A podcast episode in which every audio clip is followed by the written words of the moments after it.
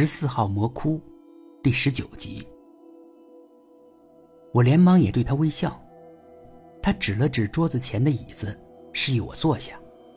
我坐下了，但我不知道该做什么，该说什么，我只是对着他傻笑。身后的大妈不耐烦了：“点香啊！”我犹豫着，大妈把打火机递到了我的手里，我还是犹豫。大师对我点了点头。别怕，没事的。他的声音柔和，我定了一下神，打开了火，慢慢的把香凑了上去，点着了，一缕香飘了出来。我眼睁睁的看着那缕香，那缕香飘在半空中的某个地方停住了，然后，下一缕香。也飘到那儿，越聚越多，形成了一团雾。那团雾越来越大，慢慢的，那个眼镜鬼也从雾里显现了出来。那鬼冲着我嘿嘿的笑着，我想大叫，想逃走，想跑开。这时，耳边响起了炸雷般的声音：“别怕。”我顺着那声音望过去，我发现，我周围好像换了一个空间，似乎在一个宫殿里。那个大师就端坐在宫殿的中央，全身发着光。大师换了一身衣服，似乎连衣服都发着光。那只缺失的胳膊也回来了。他望着我，目光深邃、犀利。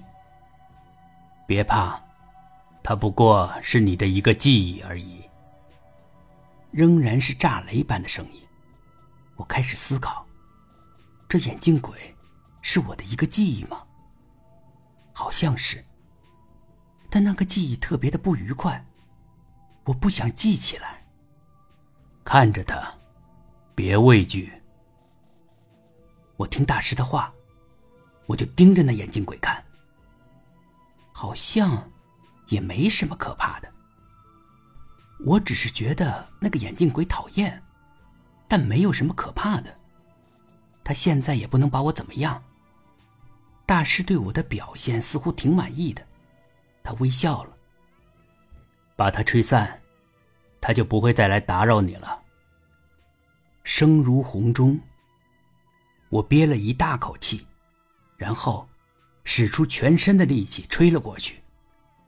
那个眼镜鬼似乎在尖叫，在挣扎，但他抵不住我吹出来的风暴，无可奈何，只能慢慢的散开，变得稀薄，最后飘走了。世界安静了。我喘了一口气，看向大师。空间换回来。宫殿不见了，仍然是那个简陋的小屋。